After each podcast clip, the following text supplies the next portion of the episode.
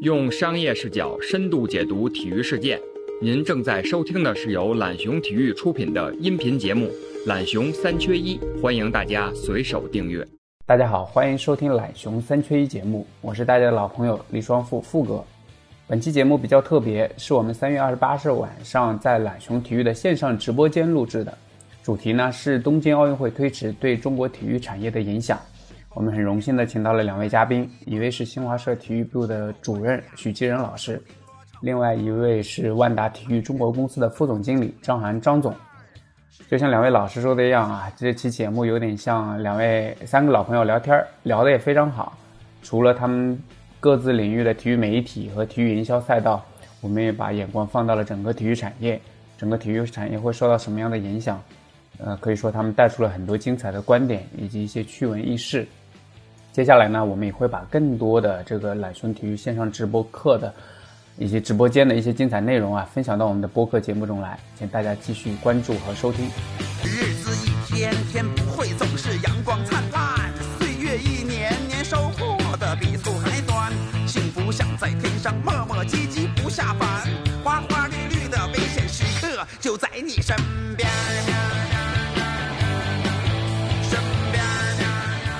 那我们就开始，然后我们先简单一个简单的话题来带出今天的讨论吧。就是奥运会这个事情啊，其实这个延期的这个决定好像来的还是有点突然的啊。两天前还可能还说要要四周之后就决定，因为这个盘子很大，大家也都理解。但突然之间这一下就就宣布结果了。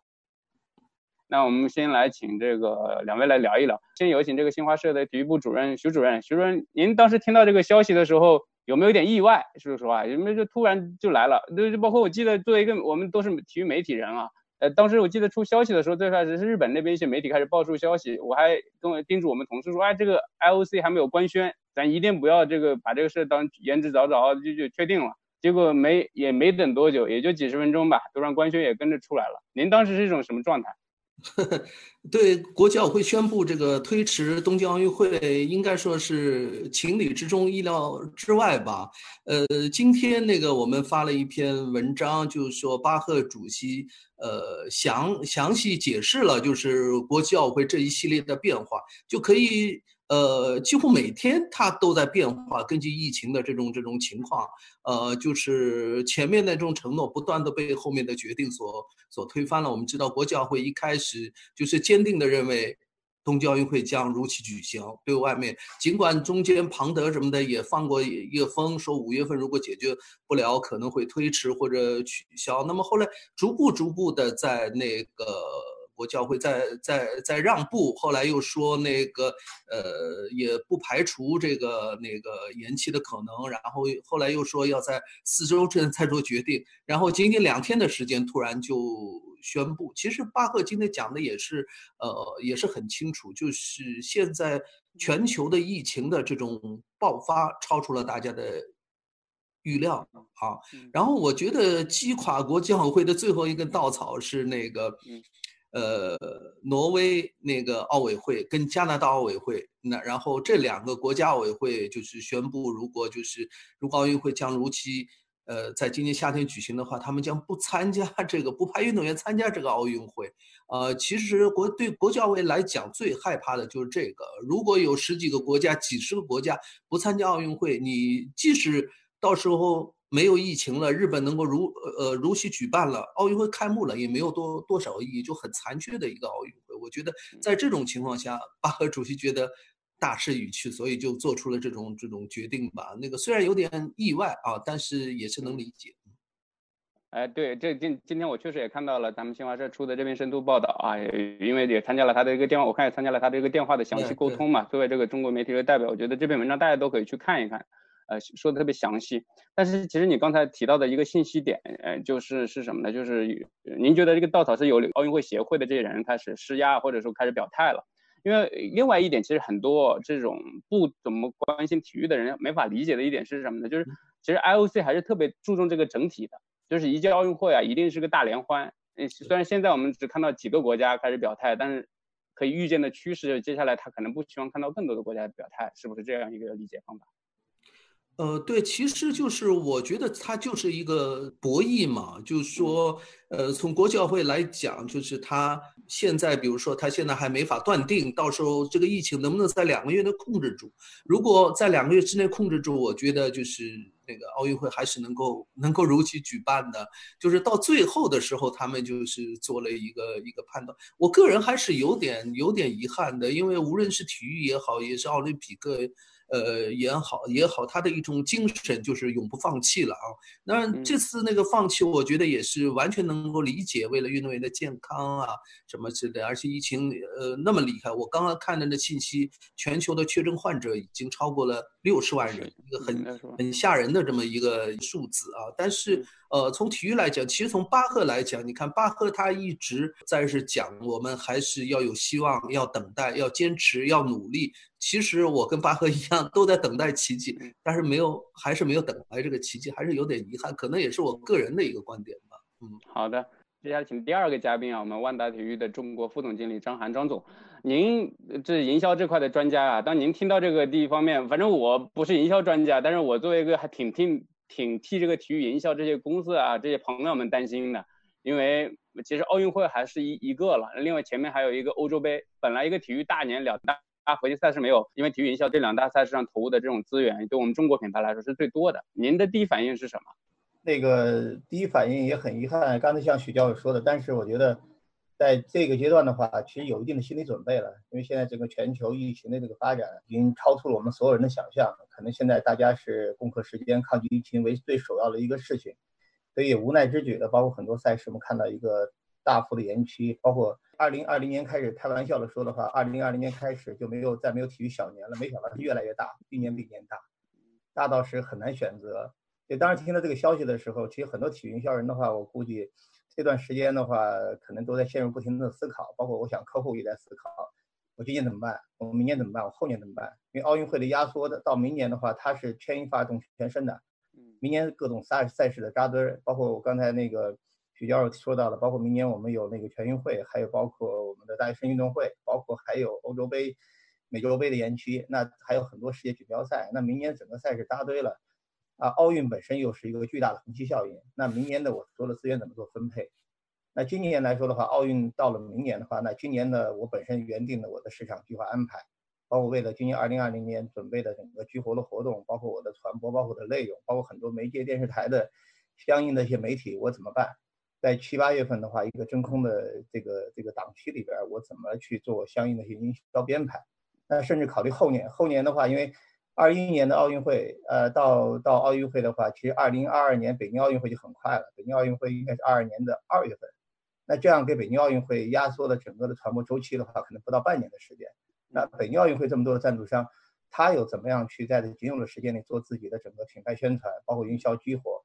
包括所有的一系列的整个品这个整个这个传播联动的事情的话，其实这个有一个巨大的课题。现在大家更多的都是肯定在思考，可能还没有看到一个最新的一些答案。所以对于体育营销人来说的话，最近可能全部的节奏被打乱了。嗯嗯，对，因为在年前的时候，其实我也参与了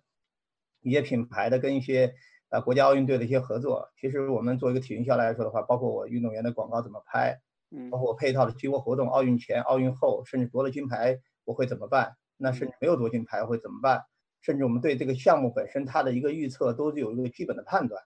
那这样呢也付出了很多的劳动。那这样奥运会延迟到明年，基本所有的一些预案和已经做的工作全部推翻掉了。嗯，那首先大家要考虑一个问题，就是那现在既有了合同，我怎么办？明年奥运延续一年，那现在跟很多运动队的合同是不是能够做这样一个延长？那大家怎么样去共同去面对这样一个突发的事件？嗯，那第二个的话要考虑问题，就是今年和明年的话，很多项目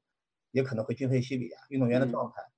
到明年运动员的一些情况，包括我们竞争对手的情况，那这些项目来说的话，我是不是还是夺牌的热点？那这些这些包括所产生的一些事件，和我本身我这个企业的产品和上那个产品和营销的一些周期是不是吻合？这可能都要拿出新的一些想法、新的一些策略。嗯，所以这一些很多很多的话，其实摆在体育营销面前，体育营销人面前的话。有非常多的一些挑战吧，嗯嗯，那大家觉得在座的体育营销的同学们肯定最近都是不眠之夜。嗯，对，其实刚才张总提到了，以接下来第二块我们可能要聊的话题啊，但是在聊这个深入之前啊，我其实想很好奇一个问题，我前两天跟同事包括朋友之间聊，我说现在最忙的是不是这些律师们呀？这个公司各大机构的律师们，这么多合同，是不是得看看这合同条款有这么多金额损失有没有找补回来的？这是是不是律师最忙现在？我觉得可能都忙吧。我觉得，我觉得搞金融的白天看 A 股，晚上看美股，还得看黄金。现在大家都忙起来了，基本上 晚上基本上不睡觉了。嗯。但我觉得面对这个事儿的话，可能不能单纯从一个法律条款上去面对，因为这个是完全突发事件。你说要去想的话，你说那下一届奥运会的营销周期，巴黎奥运会变成三年了，哎，也是对这个一个巨大的一个压缩。是。那这个对所有的现在一个情况，我觉得大家肯定，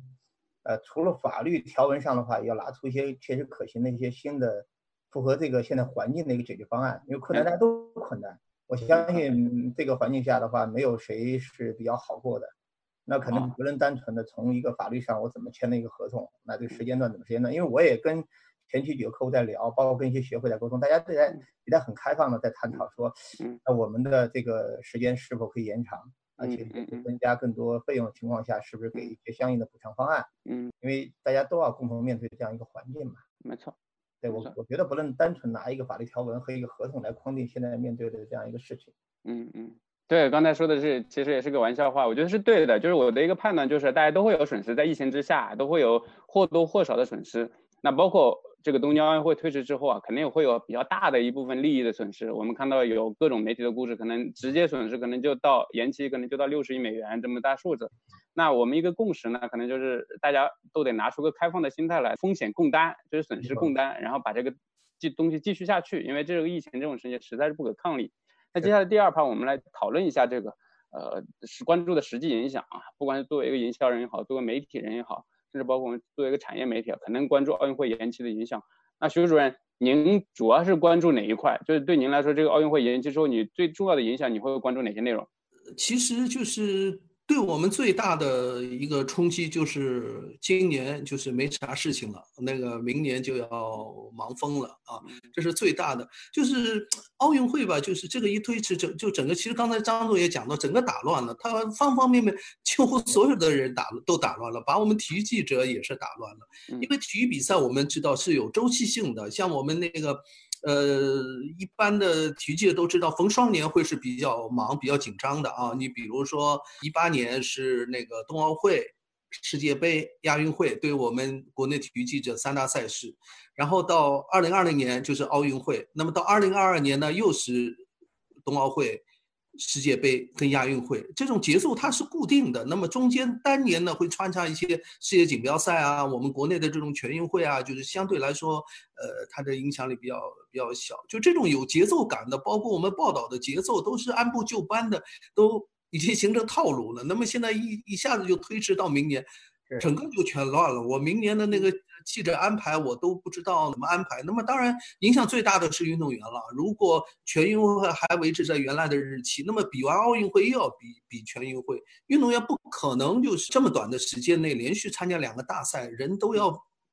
练废了啊！就是在这种情况，记者来讲好一点，但是你要也也得考虑明年四五个大赛一块儿，那么记者这各种调配啊什么的，而且呃不光是报道，还有很多组织工作。其实媒体报道，像我们新华社都是大团，呃，我们报道奥运会一百七十多个人，那么从住宿住从人员的安排，包括全运会这种，明年其实对我们来讲非常非常大的一个挑战，就是怎么。怎么安排好人力？怎么安排好这个报道的节奏？怎么安排好报道的这种计划吧？啊，是我比较头疼的一个事。那那徐主任，我这个穿插想起一个细节问题啊，就包括我自己也会，我们也会面临这样的问题，给记者安排好了这个，可能已经提前安排好了一些行程，包括一些酒店啊、机票啊，一部分安排好了。因为我最近跟一个美国这个记者朋友聊天，就是他订了一个去日本采访的这个机票，这个航空公司。啊，因为现在东京奥运延期了，他自己又不可能去那边旅游。他说：“我跟航空公司说，你看奥运会延期了，我我我我要把这个票给退了。”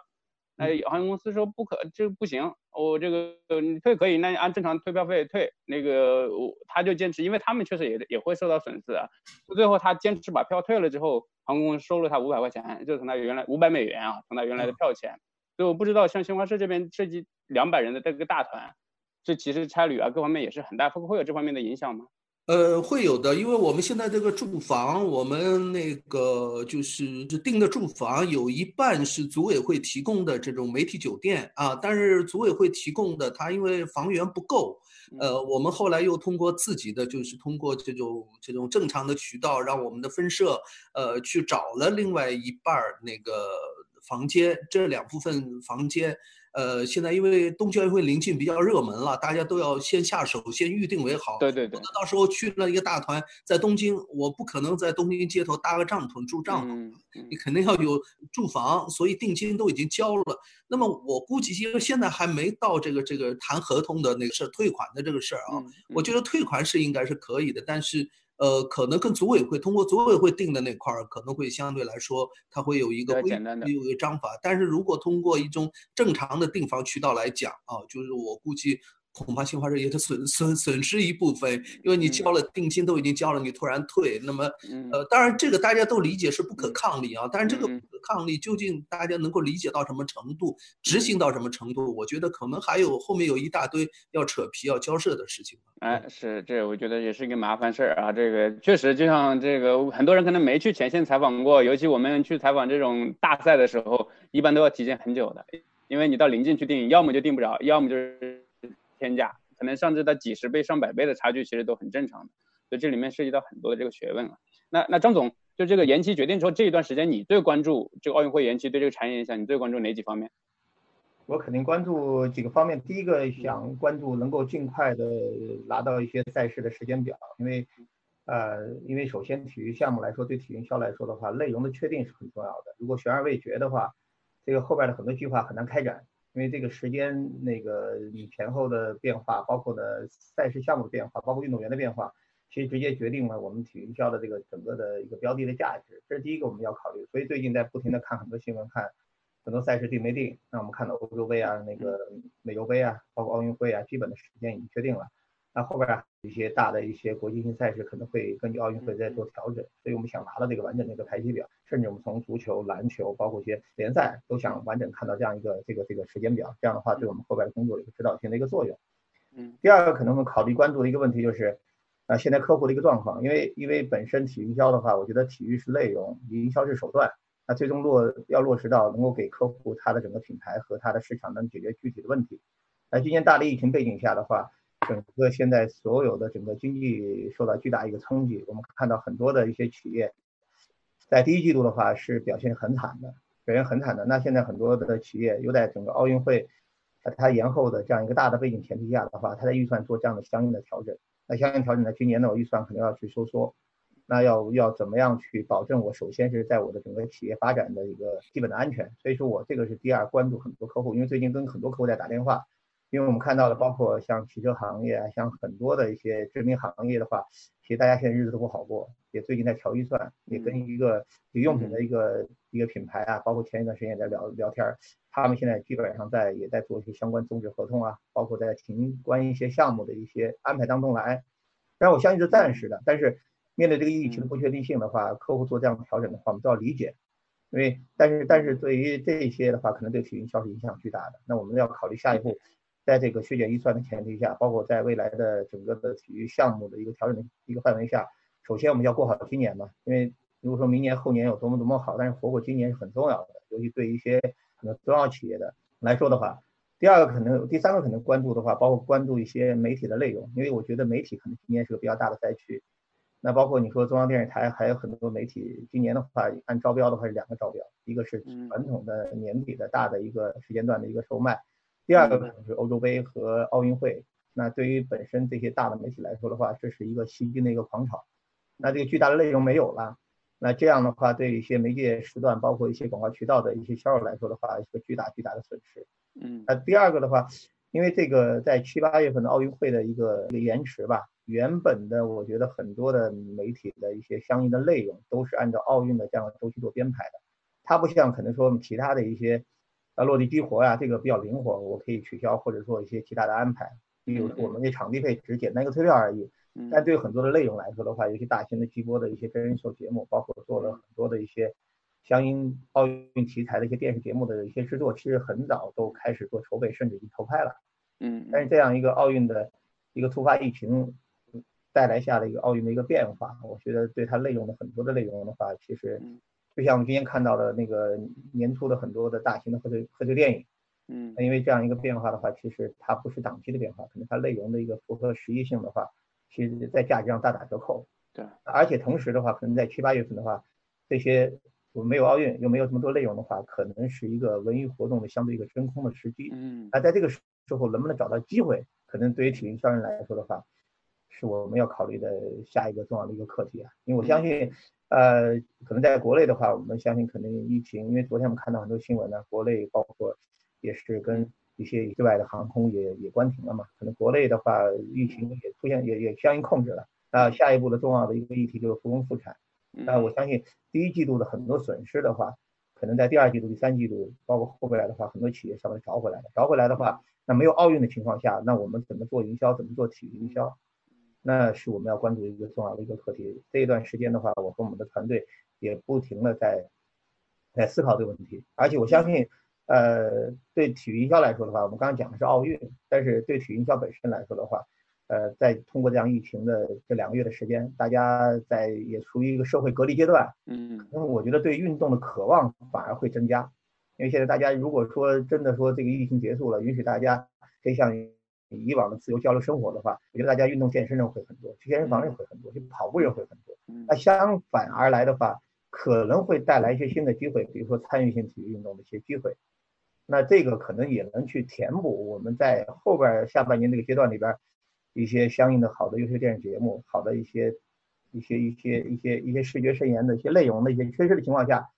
我们是不是能够去填补它？那同时呢，我们可以关注就是在今年这个大的环境下的话，我们的客户在预算调整，但是它有营销的一个主要的方向。那可能就是在今年的整个经济环境不好的情况下，我们每一笔预算可能到触达消费者，比如带来更多的一些销售转化，带来更多的市场前沿的能够促进销售的一些动作。那我们在体育销上。是不是能够一些参与性体育能够去帮助客户，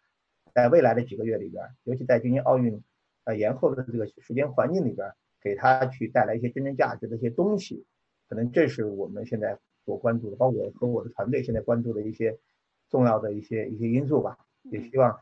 在在后边的话，在越来越明朗的情况下的话，也能拿出一两套切实可行的解决方案。嗯。张总刚才提到特一个有特别有意思的观点啊，就是提到这个七八月份可能因为这个大赛的缺少之后啊，反而有了一个文娱的一个空档期，这让我想到，其实今年这个电影这个春节档没了之后啊，其实看到也诞生了像囧妈这种新的商业模式的这种变化，其实还特别有意思的。你觉得在体育行业有可能会出现类似这种模新模式的这种出现或者变量吗？我觉得一定会的，因为我觉得，我觉得其实我觉得中国咱们的营销人、媒体人。还有，我觉得整个想象力还是比较丰富的。就像最近可能咱们包括在家里自我隔离，包括社会隔离这种状态下，我们看到很多都在谋求谋求一些新的一些变化，不管是在一些线上办公啊，包括线上的一些新的一些一些传播方式啊，我觉得大家一定要积极寻找。那可能对于这样一个环境下的话，可能市场上我们也判断啊，可能对于市场上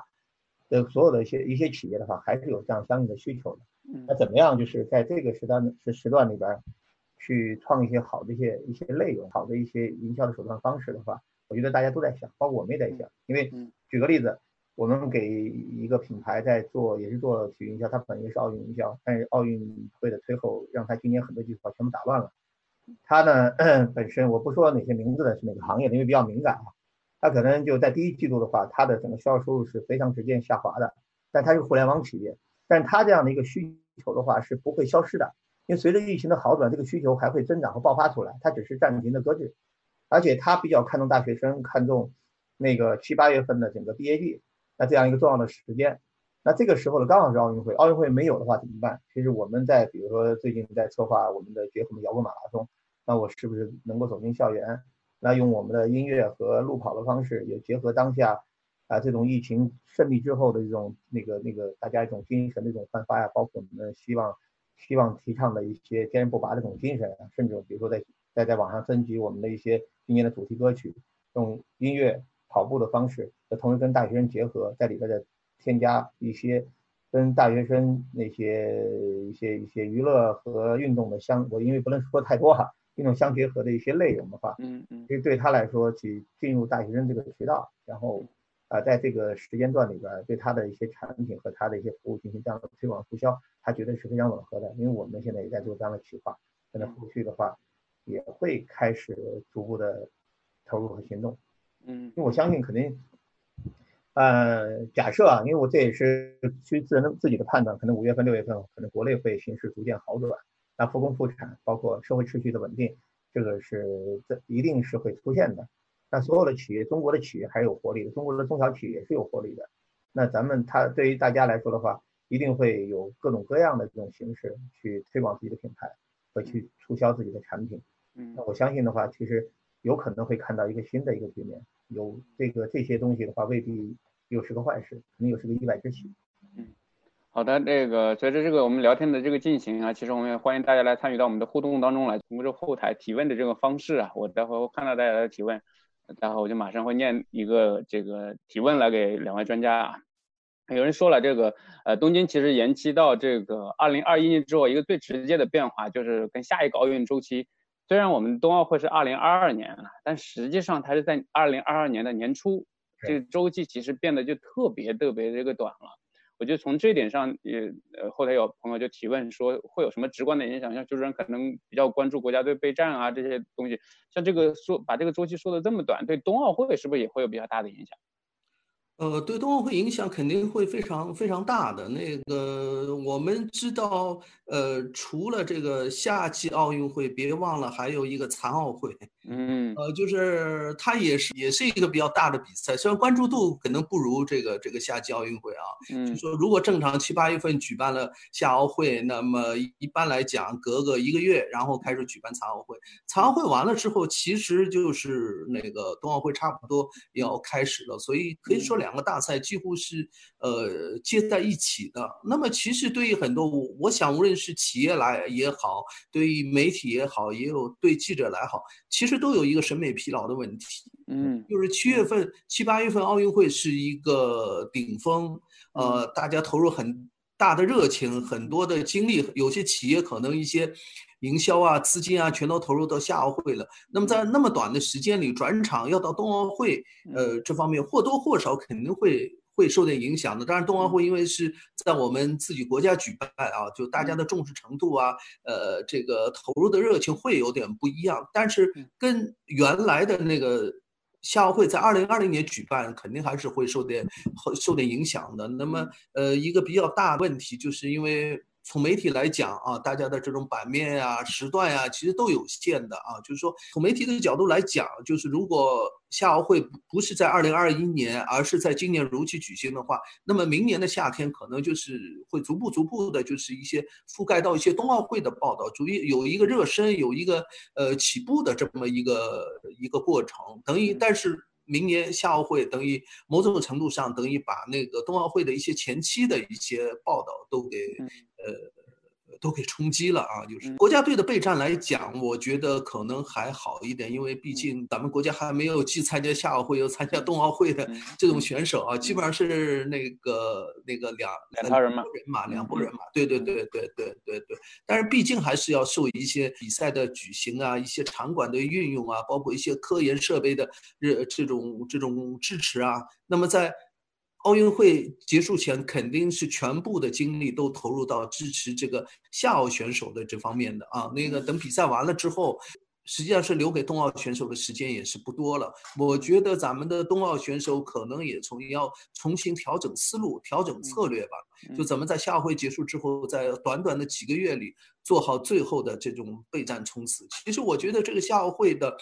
呃，这个推迟举行对于所有的人来讲都是一个全新的课题。奥运会历史上没有发生过，无论对赞助商还是对媒体机构啊，还是对这种营销公司，包括对运动员来讲，都是全新的课题，没有什么规律的。其实我们经常讲奥运会，奥运会它其实它都是有规律性的啊，大家按部就班，都是有计划性的。但是这次一下子打乱之后，没有什么现成的套路、现成的经验，就是可以给大家用用的。所有人都要重新。呃，打破自己的思维惯性，重新摸索一套最适合自己的这种方法吧。呃，我觉得这个这个未来的呃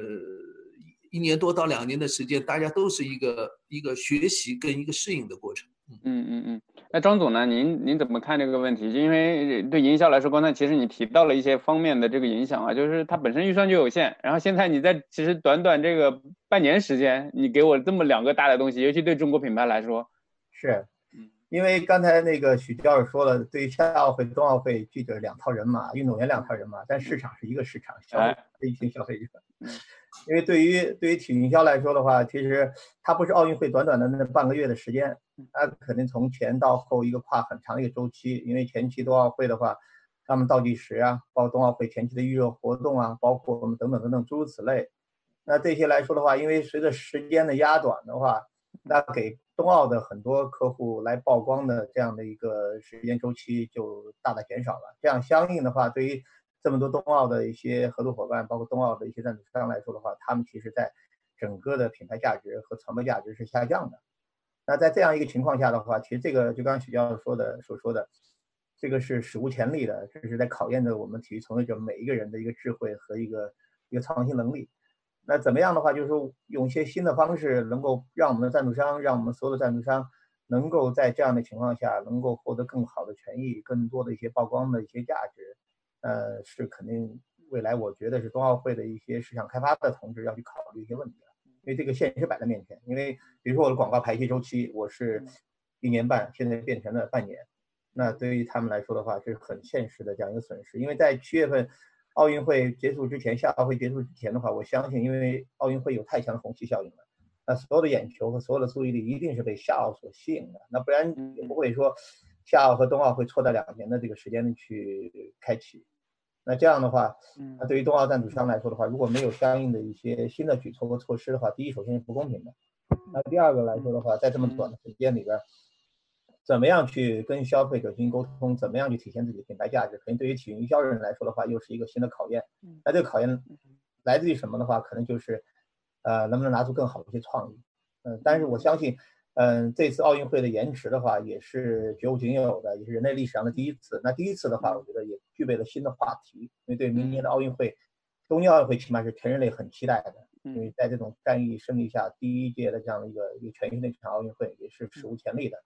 那我相信能够诞生的更多的一些话题，更多的传奇，更多的一些内容，我觉得是刻骨铭心的。那这些其实对我们营销人来说的话，又是一个全新的元素。那怎么样把被动变为主动，把一些呃，一些一些困难吧，变成可能对于品牌营销的能够产生新的经典案例的一些内涵和独特的方式，这是我们所有人啊，营销人也好，包括所有的我们的体育从业者来说的话，其实其实要去考虑的东西。就营销更多的来自于创意，这些产品的所有的标的，它的元素，它其实就是，我就举个例子，就是营销，其实我们在做做做菜，它所有的食材是一致的，能不能做的好不好？为什么米其林三星？可能还要看这个厨师的水准和他的创意和想法。嗯嗯，所以这个对于冬奥来说的话，其实挺考验体育营销人和冬奥组委的那市场开发部的所有的领导同志们的一些智慧。嗯嗯嗯嗯，好，我们前面聊了可能更多结合，不管体育媒体啊、体育营销啊，聊的比较可能垂直赛赛道一点。那接下来我可能可能嗯，我们两位专家可能想放开一点这个视角。其实整个体育产业现在都关心这个事情，尤其是。嗯，学生可能对整个这个也周期啊，这个时间表应该也研究的比较透。现在大家可能刚才我看后台也有同有朋友在问，关心哪一点？就是奥运会，包括这个疫情啊，这个奥运呃，一是东京奥运会到底延长到哪个时间节点？这刚才刚刚总也提到了，这个东西是牵一发而动全身的，只有你确定了，我们其他东西可能才能好排兵布阵啊，我们才能够呃去去积极应对这个点呢。他最新的消息是，反正接下来这一个月肯定会有一个很明确的答复嘛。呃，就今今今天巴赫主席说了，三周之内啊，就是要决定。日本方面很着急，说你必须就是这个奥运会方面定了之后，那个包括国际田联主席也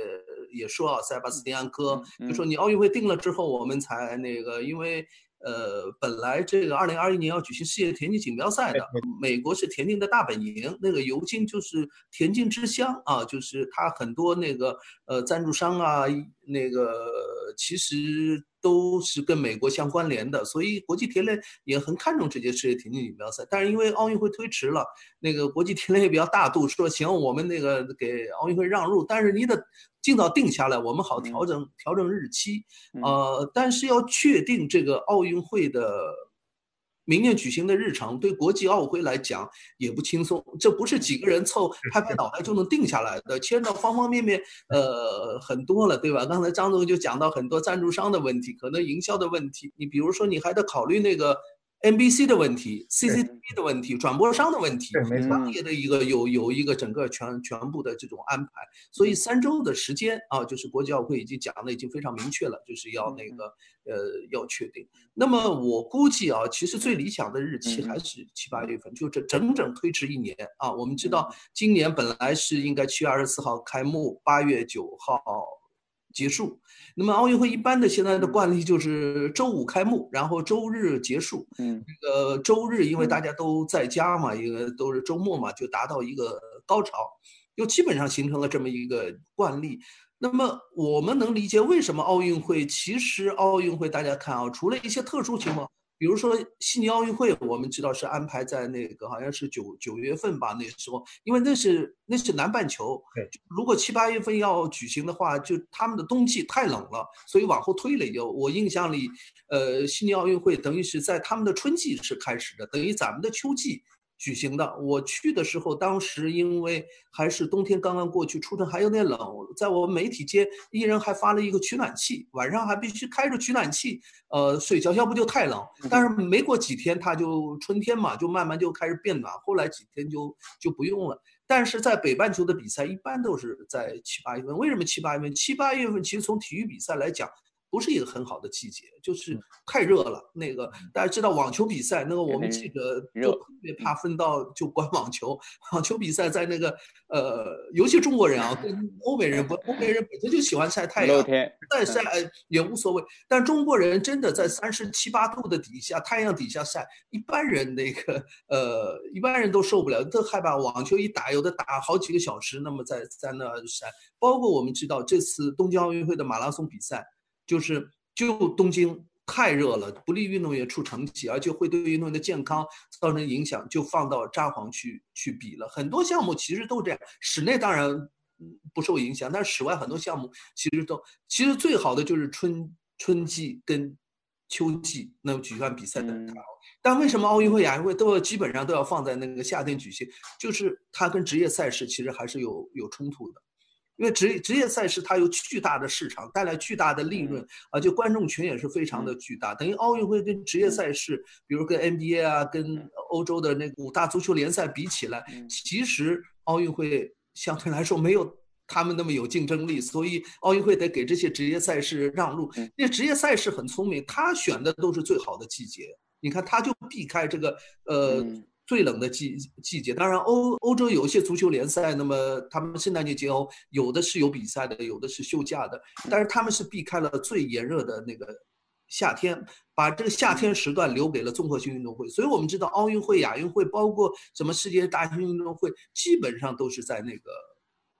七八月份举行，也是不得已而那个那个为之。那么我觉得从无论从国际奥委会还是东京奥组委来讲啊，如果为了减少扯皮，为了尽可能平衡各大赛事之间啊，大家都互相这种利益的一个均等，那么七八月份应该还是最好的，它就是能够避开跟职业赛事的这种这种冲突。那我们都知道，就是欧洲的五大联赛，包括 NBA 都是跨年的。啊，基本上到五六月份打到第二年的五六月份，等于每年的春季才是高潮，到五六月份就相继就是结束了。那么呃六月份开始就是留给一些，比如说大满贯赛事啊，留给奥运会这些时时段啊什么，嗯。我觉得为了减少这个协调的这个难度，国际奥委会跟东京奥组委应该还是在 七八月份举行，可能性比较大。那么，呃，其实国际奥会那个宣布推迟决定的时候讲的也比较有意思啊，他讲的就是说要在那个二零二一年夏季之前，嗯，他没说夏季，就是说理论上来讲，就是从二零二一年的一月一号到那个夏季结束这个时段都是可以的啊，就是说，那么当然我们知道一二月份冬奥会的这个时段举行夏奥会。肯定，呃，肯定不合适。那么有没有可能在春季举行？也有人提出了这个樱花奥运会的这个概念啊。我觉得从运动会本身来讲，呃，没有问题的。这个时段的比赛对运动员的这种。这种发挥啊什么的都是没有问题，但它很大的一个问题就是跟那个职业赛事冲突。你要说服 NBA，你要说服欧洲五大联赛全部这种改赛程，那不光五大联赛，还有欧冠也是中间也是穿插着举行，那个牵动的因素太多了，而且这些职业赛事的背后都是很大的这种商业利益啊，就是还不光是一个体育的问题，估计应该不出意外的话，应该还是在明年的。七八月份就是把整个夏季奥运会整整的推迟一年。是刚才徐主任提到的这一点，其实还有一特别小一小点啊，就是这个运动员，如果你在他的职业联赛的过程中，他也没法去参加你奥运会啊，那你没有这些核心的明星运动员，这个比赛它本身也会逊色很多。那徐主任，其实这里面还有一个特别好玩的这个细节问题啊，就是这个最终的这个决策最后是怎么来定？呃，IOC 的这个执委会他们来投票决定呢，还是就就是跟这个东京奥组委协商来这？这是怎么确定的？这个肯定要通过这个执委会呃来决定的啊，就是呃有一个小细节，因为我也看到有些文章批评这个巴赫主席说跟日本方面谈完之后就宣布延期了，可能有一个细节大家都忽视了。呃，就是巴赫跟安倍谈完之后啊，就是日本首相安倍去去去去去宣布之后，后来过了一段，然后国际奥委会跟日本的那个奥组委联合有一个官宣宣布啊，正式宣布，呃，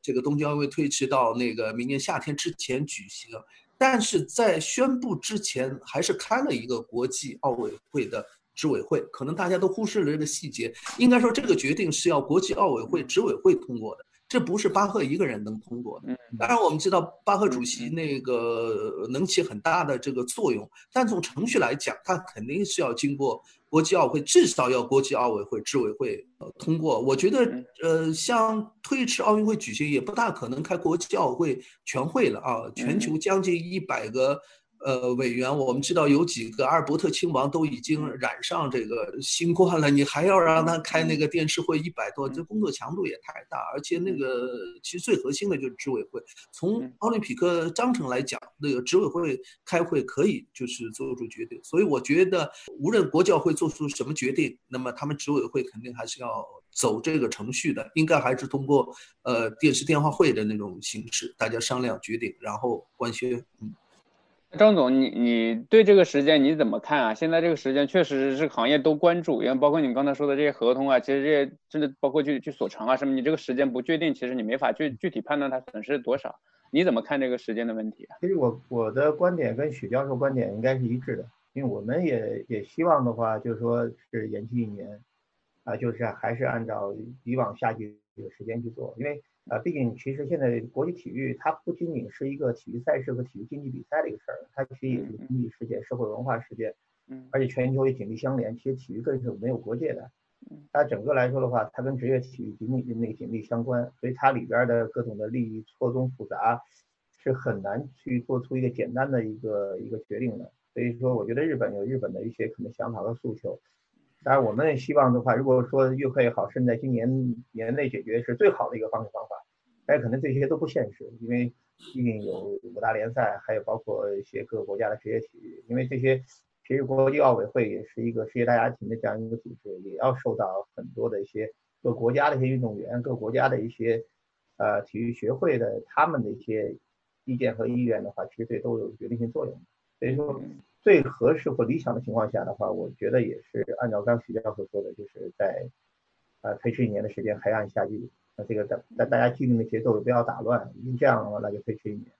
但是最希望的还是尽快的出时间表，因为奥运的时间表不出来，其他的时间表都很难去决定。那我们再回到这个徐主任，再问一下啊，就是虽然又说了这个三周时间，我们知道之前说了四周，然后提前宣布了一个延期的决定。那这次又说还可能三周做决定，这个决定有没有可能？因为这个确实整个体育世界都在等，有没有可能提前做出来？呃，我估计提前是有可能的，因为也是非常非常的紧迫。其实后面可能有有十几步的步骤啊，你第一步不走出去，大家都在等啊，就是后面都都没法做。但是我觉得不可能像推迟这个举办奥运会决定这么呃仓促，因为那个。我觉得这个要定下来，它还有协商的这种事项还很多啊。就是你比如说，我举个最简单的例子，你从日本方面来讲，他的选手村其实它都是商品房，其实都是业主了，都已经出售了。那么原来合同都定好了，那么你你奥运会期间啊，就是给我用。呃，那个用完了之后我交给你，那么推迟一年了怎么办？不可能把房子全给业主了，你到时候人家都住进去人，我到明年五六月份再把人家业主赶出来，那不不可能的事。那么推迟一年，你你咋办呢？你合同都签好了，这些东西要谈的。比如说我比较关心的，我们媒体的那个，包括 NPC、IBC 新闻中心啊，就是文字跟那个广播电视的新闻中心租的他们会展中心。会展中心人家也也是有那个业主的，人家就是安排好你奥运会、残奥会用完了之后，我明年二零二一年，他跟别人也签了合同，就是别人要用这些场地的。那么现在这些合同重新要作废，我不行，你这个、这个、这个，我二零二一年这个会展中心，我还是要给奥运会用。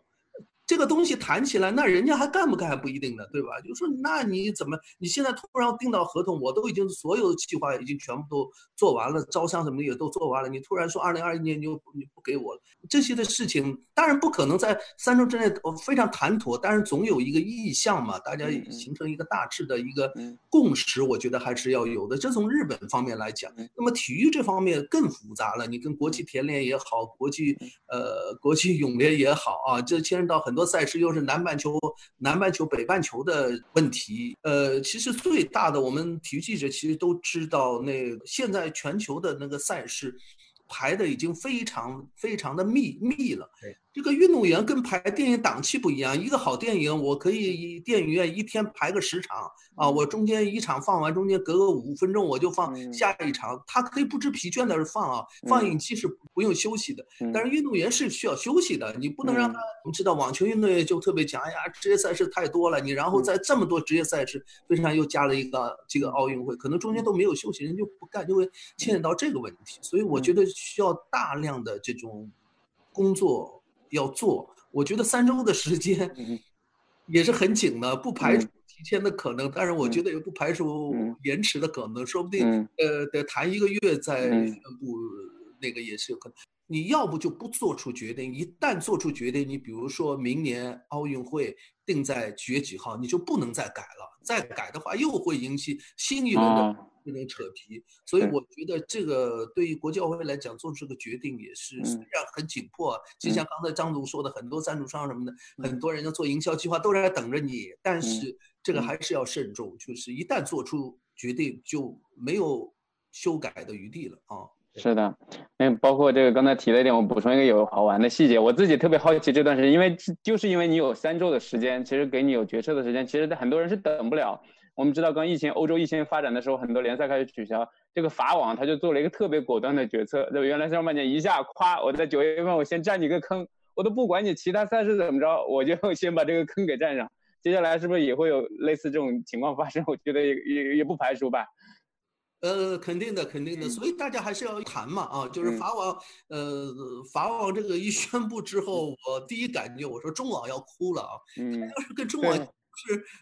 几乎是那个那个时间都冲突嘛，然后他也是国庆档期，就是中网的日子，那么运动员不可能同时两个参加大赛，那法网肯。定是重要嘛，很多运动员都要去嘛，然后那个那个美网什么也都不干了，其实他们的日子记得好久，所以我觉得这个事情吧，大家还是呃 要要还是要多沟通吧，就是还是要有一个妥协，妥协还是很重要的，不要老老看着自己的那个。是的，一定要有一个大局观，还是在这个大形势面前。因为刚才漏了五网呢，五网直接被覆盖了，这个也是很重要。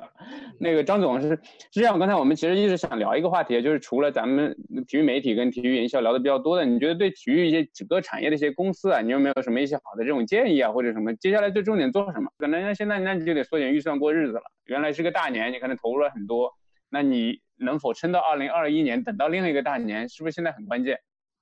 对对，这个现在非常关键。那这个大，在这个现在这个大的环境下的话，这种经济大的背景下的话，可能我觉得作为服务行业的体育公司，可能日子相对是比较艰难的。呃，这个时候的话，我觉得第一个可能一定是开源节流吧。可能光节流没有用，因为光节流来说的话，那个听天由命的话，对于任何一个公司、任何一个企业来说的话，都不是个最优的选择。因为我觉得应该适应现在的环境，因为可能危中寻机吧。对不仅对体育行业，可能对文化娱乐，可能其他行业都是相对较大的一个冲击吧。在这个时候的话，我相信中国的整个的企业，包括在中国的企业，这个有有有有限除了有实力企业还是众多的。在这种环境下的话，我觉得有新的需求的企业也是蛮多的。那我们怎么在这样一个现在的背景条件下的话，能够打造出因地制宜、因时制宜，能够符合现阶段的一些产品，可能是我们每个体育公司要去考虑的一个因素。光去简单的节流，我觉得。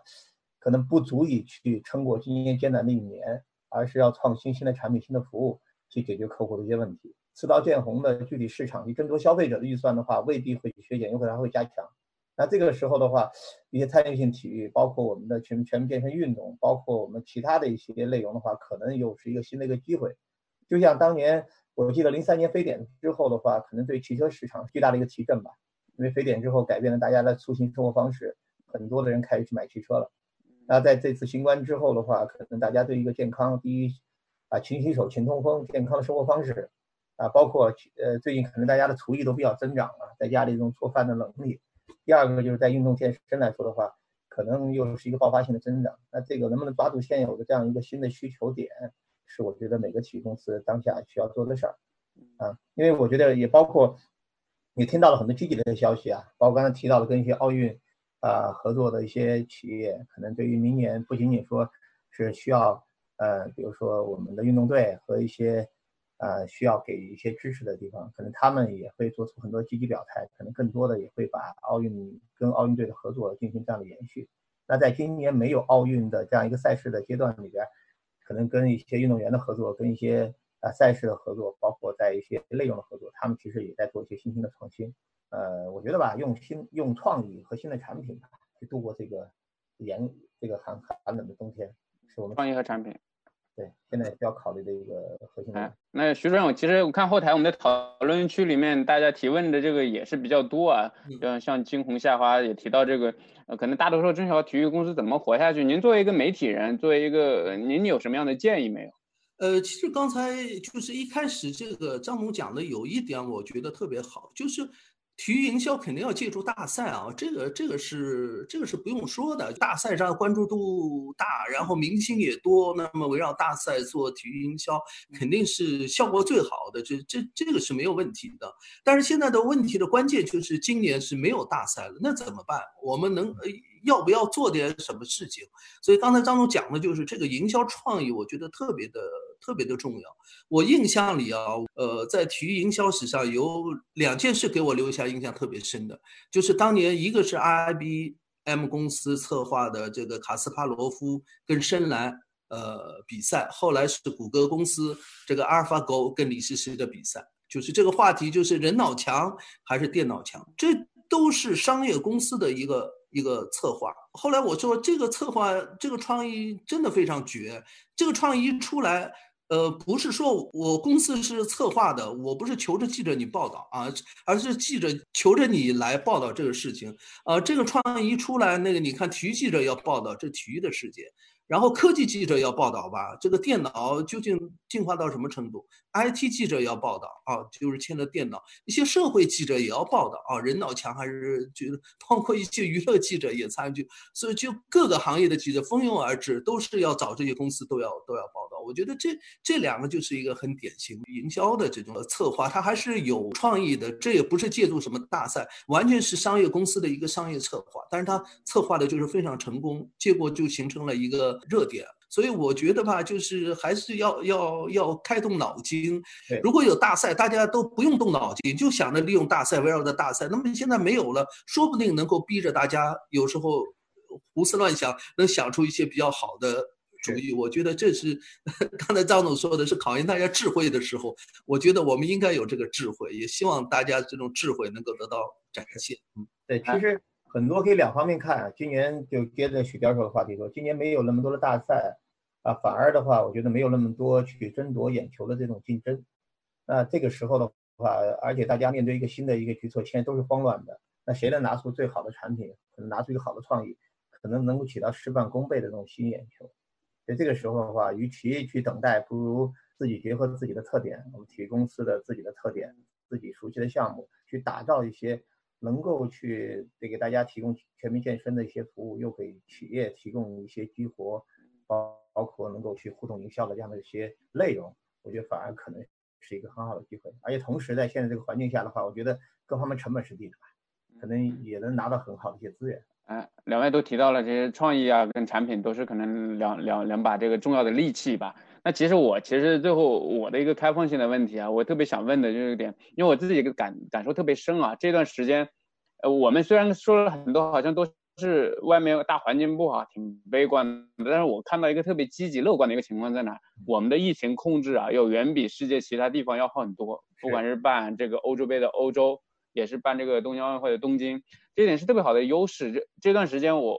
以前都是我去联系我的这个外国朋友啊，这段时间很多外国朋友都是主动来联系我，他们就问你 CBA 在怎么策划这些方案的呀？你赛后这的比赛注意哪些细节啊？你你们的媒体这段时间都在报道些什么内容，做些什么节目啊？他们很聪明，他们知道你中国已经经历过这两三个月这个阶段，大家肯定已经思考过一轮了。所以我在想，这是不是对我们来说也是个机会？因为我们可以比他们早两到三个月的时间去研究这些应对体育这种线下体育的赛事方案啊、营销方案也好。包括媒体报道内容也好，你们怎么看这个这个现象？呃，前一段那个半个月前，我跟中超公司的人开玩笑，我说，因为中呃中超说四月份要恢复要启动了嘛，啊，我说那个中超公司呃即将要成为全球最大的一个联赛啊，后来我说哦不对，即将要成为全球唯一的联赛，因为好像有条件举办足球联赛的也是也只有中超了。呃，包括 CBA 也准备要要恢复，当然这大概是半个月前的事，呃，比较乐观。但是最近好像情况又发生了一些变化，因为我们知道最近这个呃境外输入的，突然我们发觉我们已经也是一个。呃，地球村了啊，就是我们也不能够避免这个欧美的大规模爆发的疫情对我们的影响。现在这个防控的形势比原来预想的那个还是要要严峻。以前我们觉得我们把国内解决完了就没有问题了，但是现在没想到那个境外那么大的这种疫情过来，所以呃，我们国内的 CBA 也好，中超也好，我想这种联赛启动肯定比国外要早。但是比我们前一段预想的可能还是要晚一点，因为现在还是要服从大局。这个疫情防控，我们就有些专家说会不会出现第二波疫情？我们就是。中国做出这么大的牺牲，再也不能出现第二波疫情，我们呃承受不了这代价，所以可能会暂时做出一些牺牲吧啊，所以是的，还得等一等啊。嗯，我觉得在这点上，我们都得有，确实有这个大局观，就是所谓的体育所有的事情，那不仅包括其他事情，在这个防疫这个面前都是还是小事儿，所以我们确实这个大局观一定有。张总，您怎么看这个问题？是这个这个确实就像那个福哥和许教授说的。现在当下最重要的话就是第一个不确定因素，就疫情的控制，因为这个可能比奥运会的时间表可能还更重要。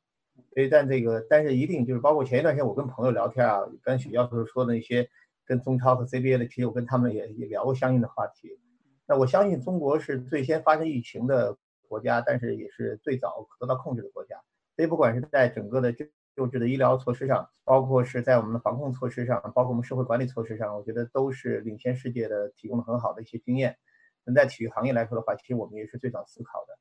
所以在这一方面来说的话，我我们可能要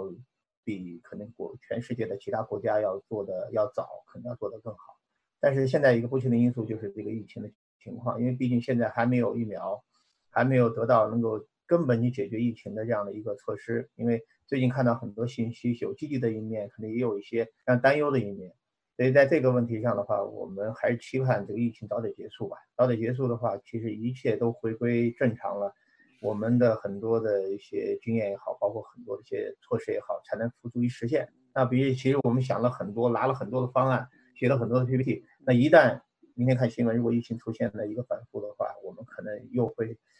面临一个新的一个恐慌和新的一个迷茫。所以这个，我们但是良好准备吧。其实我们要积极做好积极的一个准备，积极希望明天疫情就结束了，可能下周我们社会就完全恢复正常了，就按这个这个时间表来做准备。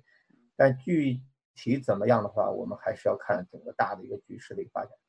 好的，因为时间关系啊，我们最后再挑选两个问题，这个来请两位专家分别来回答一下。一个是，呃，这今天听的应该不少奔着徐主任来的这个媒体人啊，问。就您觉得这个，当然新华社可能偏文字类或者视频类也很多啊，多一些。但是从全媒体的角度来讲，您觉得这现在的体育媒体人在中国这个量其实也不小，因为包括我们很多的自媒体人。嗯，在没有体育赛事情况下，你能给他们什么样的建议？做什么样的内容可能能获得一定的市场机会？这是一个叫猛的朋友提出来的问题。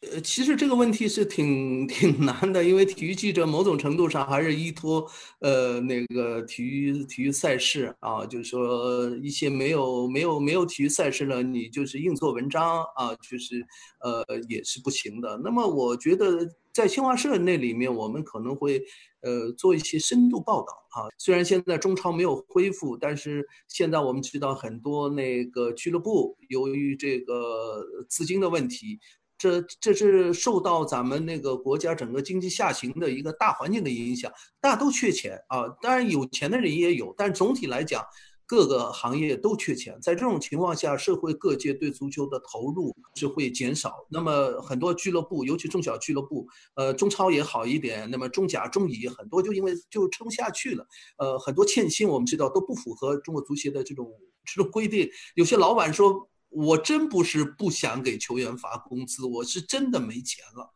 我想这可能是他的那个。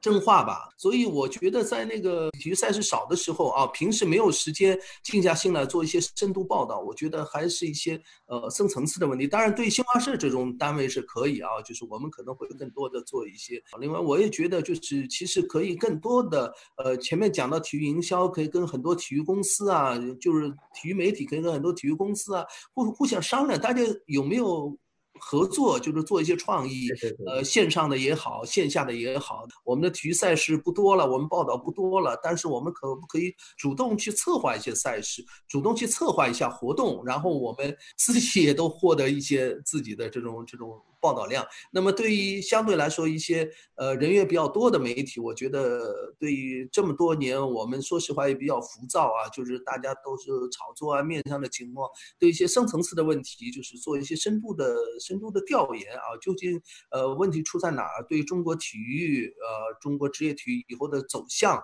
呃也能给出一些呃分析或者建议，我觉得也是很有价值的。嗯，好的。张张总最后有什么建议啊，或者是跟这些不管体育营销公司、体育公司来说的？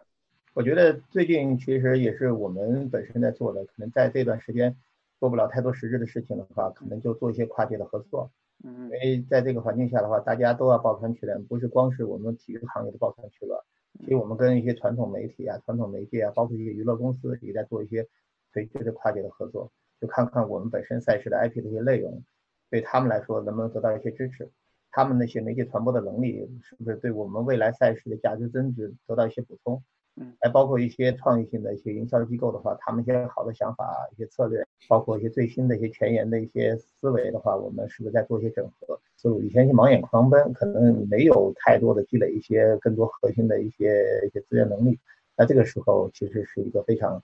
好的一个沉下心来的话，去补充自己产品和补充自己服务的这样的机会。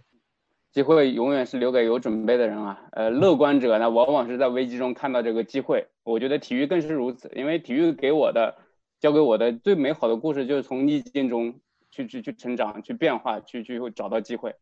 好，那今天我们这个线上这个直播，因为时间关系，我们就直播到这里。再次感谢张总以及 Run 今天抽时间来跟我们来做这个分享，聊得特别开心。也希望接下来有更多的机会来跟大家聊，我们也会推出更多这种线上，因为我们更多的时间再到了线上，所以请大家继续关注蓝星体育的所有这个线上视频的直播的这种课程也好啊，这个内容也好。我们下次再见。好，再见，再见。好，哎呀，我说再见。上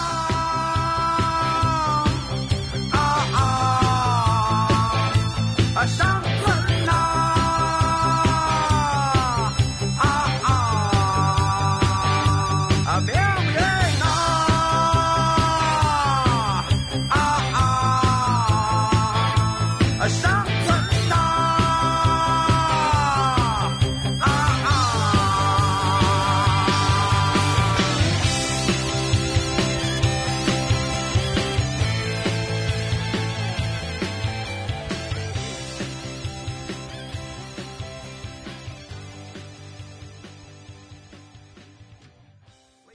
用商业视角深度解读体育事件，您正在收听的是由懒熊体育出品的音频节目《懒熊三缺一》，欢迎大家随手订阅。